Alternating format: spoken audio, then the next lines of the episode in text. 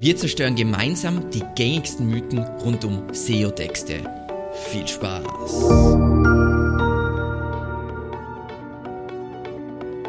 Mein Name ist Alexander Russ und SEO ist mein täglich Brot. Wir quatschen auf diesem Kanal über SEO und Content Marketing. Wenn du lernen willst, wie du nachhaltig Kunden über deine Website gewinnen kannst, dann abonniere jetzt gleich diesen Kanal.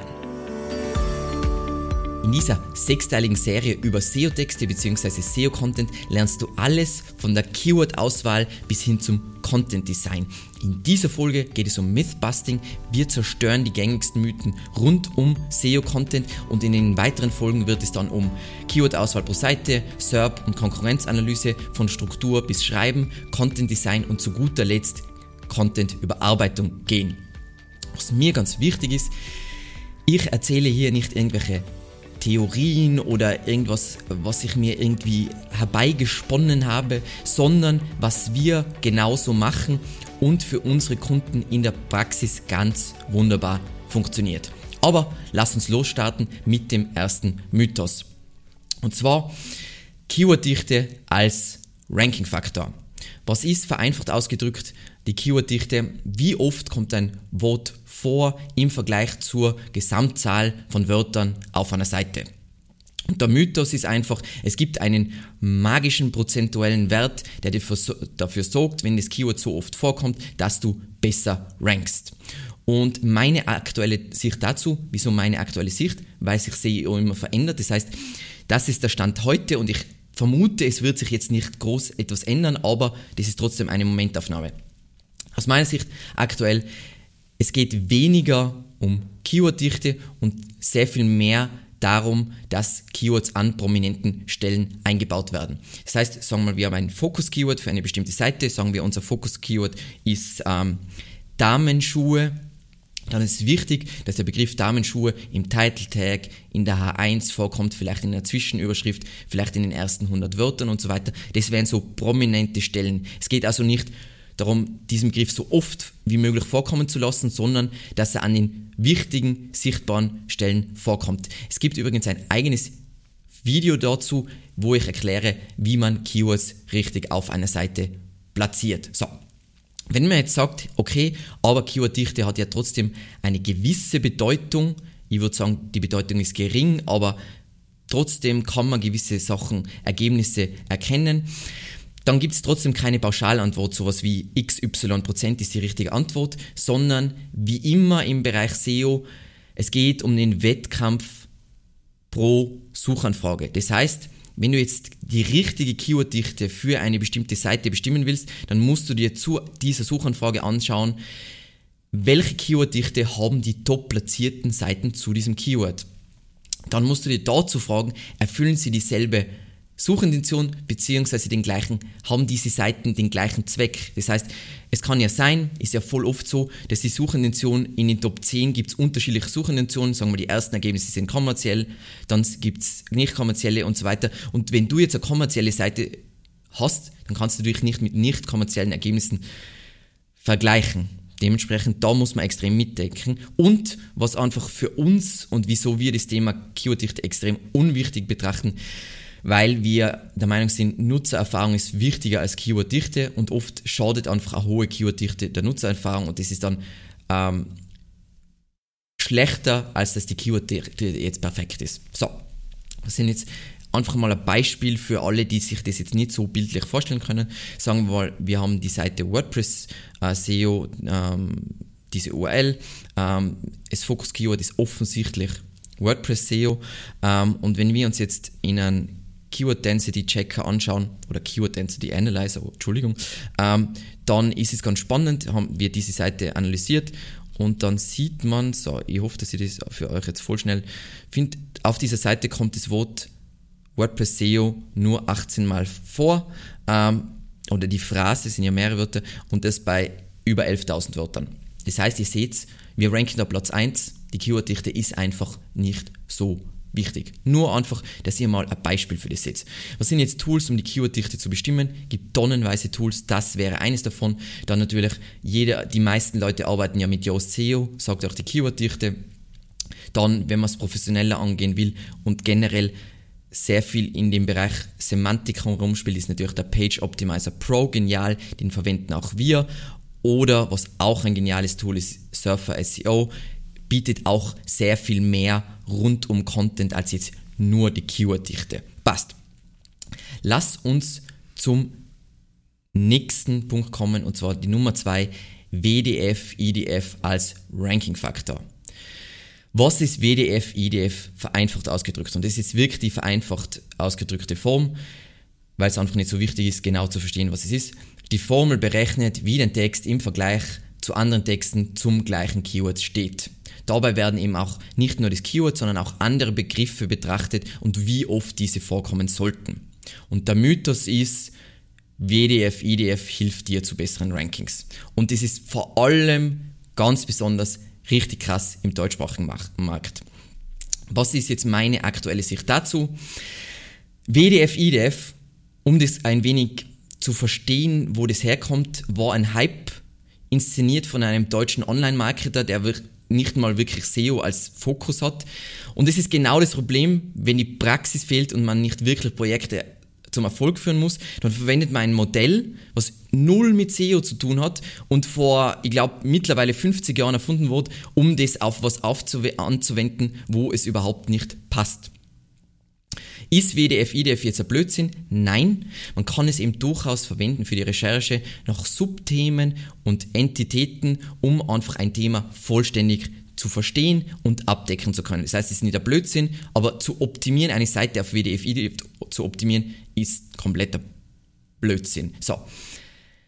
Was ist jetzt wirklich das Problem bei WDF, IDF, bei dem äh, Konzept? Ähm, in den SERPs, in den Suchergebnissen ranken unterschiedliche Seiten. Das ist einmal logisch.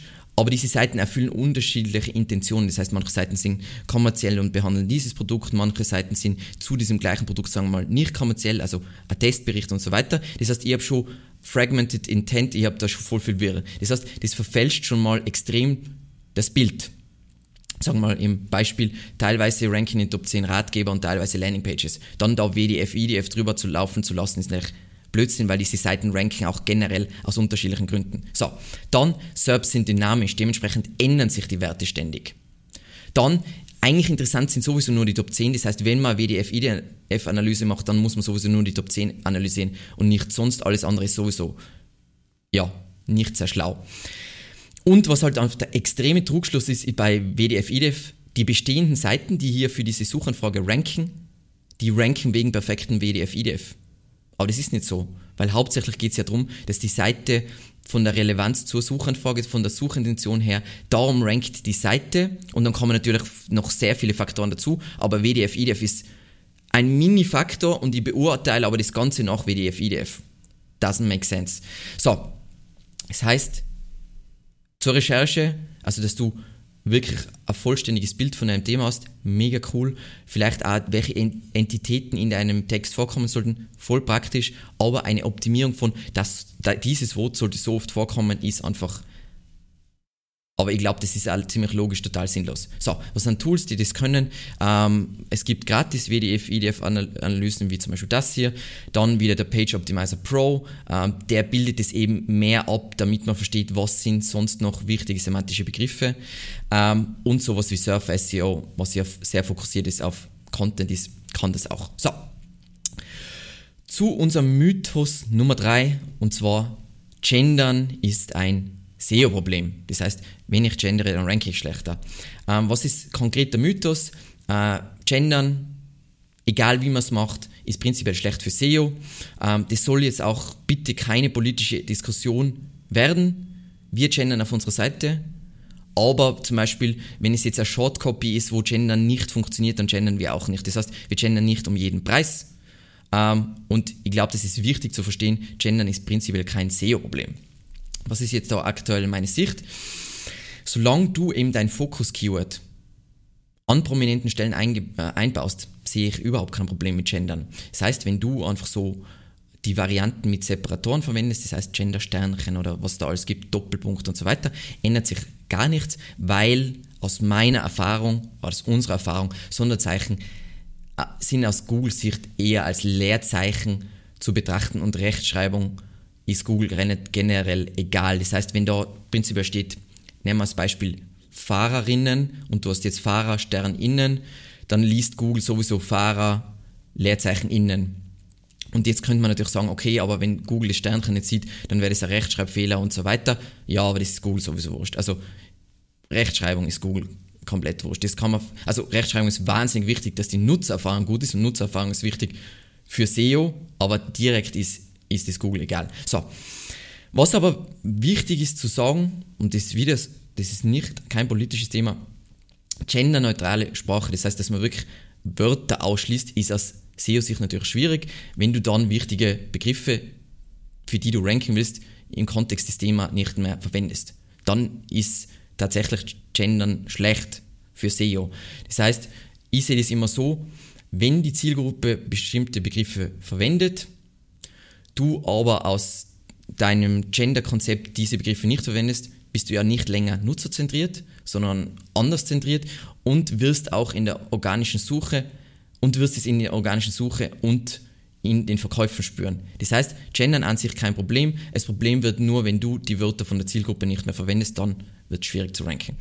Beispiel, dass überhaupt nichts passiert, wir auf Evergreen Media gendern und unsere Rankings gehen nur rauf. Dementsprechend alles gut. So, dann kommen wir zur Nummer 4 und zwar Exact Match ist immer besser. Der Mythos, auf Biegen und Brechen solltest du dein Keyword, auch wenn es falsch ist, genau so wie du es recherchiert hast, einbauen. Das heißt, ein Beispiel wäre Hotel Aachensee. Richtig wäre natürlich Hotel am Aachensee. Hotel im Aachensee wäre jetzt tendenziell schlecht, aber Hotel am Aachensee und wir müssen es so verwenden, dass wir irgendwie ranken können. Meine aktuelle Sicht dazu, ja, Exact Match funktioniert auch weiterhin, hat aber massivst an Bedeutung verloren, dass du jetzt wirklich genau das Keyword so auf der Seite verwendest. Ähm, dementsprechend, wenn ihr Seite jetzt auf Hotel, ich will ranken für Hotel Aachensee, dann schreibe ich trotzdem korrekt Hotel am Aachensee, weil es da keinen spürbaren Unterschied gibt, ähm, aber eben schon einen Unterschied hinsichtlich Seriosität und damit Nutzererfahrung und damit ranke ich ja wieder besser. Das heißt, Google ist nicht mehr in der Steinzeit, sondern kann semantische Zusammenhänge sehr gut verstehen. Das heißt, wenn es ein holpriges Wort ist, dann verwendest du das einfach korrekt und nicht so holprig, wie Leute das natürlich im Schnell, schnell suchen. Und dann kommen wir zum letzten Mythos, der was einfach wahnsinnig wichtig ist, und zwar der Mythos Keywords nachträglich einbauen. Was ist jetzt der konkrete Mythos? Der Text, sagen wir mal, wir haben einen Text und der wurde ohne Ausrichtung auf die Nachfrage und Zielgruppe geschrieben. Das heißt 99,9% des Contents, der von Firmen produziert wird. Aber es geht ja eh nur um die Keywords. Das heißt, wir haben diesen Text da hingemüllt und jetzt baue einfach als SEO die Keywords ein und dann, dann ist alles wunderbar. Dann, dann rankt die Seite ja sowieso. Was meine aktuelle Sicht dazu? Das ist einfach ein klassischer Trugschluss von traditionellen Unternehmen und Leuten, die nichts mit SEO zu tun haben und einfach so bei denen sind halt so, ist Wissen aus 2007. Und 2007 ist sehr, sehr lange her. Vor allem im Internet ist es ungefähr so wie 200 Jahre in der echten Welt. Ähm, weil bei gutem Content geht es um Relevanz zur bestehenden Nachfrage und da meine ich wirklich so, dass wir treffen, was der User haben will. Es geht um Vollständigkeit, es geht um Aktualität, es geht um Lesbarkeit und wenn es jetzt zum Beispiel ein medizinisches Thema ist oder Your Money or Your Life, also Your Money, Your Life, dann geht es auch um Genauigkeit. Wenn du jetzt nicht weißt, was ist Your Money, Your Life, dann gibt es dazu ein Video, wo ich erkläre in kritischen Nischen, wie zum Beispiel Finance oder Medizin und so weiter, was da für besondere Regeln bei Google gelten. So. Keywords sind definitiv ein Signal, um zu sagen, dieser Text ist relevant zu dieser Suchanfrage. Aber wo es wirklich darum geht, ist die Relevanz, also dass du das triffst, was der Zweck dieser Suchanfrage war. Das heißt, aus unserer Erfahrung ist es so, wenn du jetzt einen Text geschrieben hast, du hast dir nicht überlegt, was will der User zu diesem Keyword erreichen, ähm, du hast ignoriert, wer die Zielgruppe ist und du hast das alles ignoriert. Aus unserer Erfahrung muss der Content komplett neu geschrieben werden, du kannst den jetzt nicht hinbiegen. Was dir dann, dann kommt oft so, ja, aber du kannst dir dazu texten, ja, dann hast du Frankenstein-Content und der, der Rest ist ja trotzdem nicht zentriert und es soll ja alles gut sein sein und alles zusammenpassen. Das heißt, das funktioniert einfach nicht so. Und woher kommt diese Sichtweise so, ja, Keywords einfügen und einfach mal dazu texten, weil Leute den Wert von Content nicht verstehen. Aber Content ist der ultimative Wert. Der Content sorgt für Sichtbarkeit, der Content sorgt für Vertrauen, der Content sorgt für Verkäufe. Ohne Content ist alles nichts. Das heißt, Content ist als Asset zu sehen und nicht etwas, was man mal schnell, schnell von einem Praktikanten oder von einem Broker schreiben lässt, der weder das SEO-Wissen hat, noch Wissen über dein Unternehmen. Gibt eine relativ coole Folge von mir und äh, von Olaf Kopp und mir, wo wir über dieses Thema, was ist Content wert, sprechen und was einfach da, wie Leute das falsch sehen. Content ist das, was zählt. Alles andere ist, ist zweitrangig. Und das waren jetzt mal die wichtigsten Mythen, die du loslassen musst, bevor du wirklich guten SEO-Content produzieren kannst. In der nächsten Folge lernst du, wie du bestimmst, für welche Keywords du eine Seite primär optimierst, dass du wirklich weißt, diese Keywords, die sollten primär in dem Text vorkommen. Das sind auch die Keywords, die du dann messen solltest, wo du dann die Erfolgsmessung dran betreibst. Und damit sind wir schon am Ende. Vielen, vielen Dank fürs Zusehen und bis zum nächsten Mal. Ciao.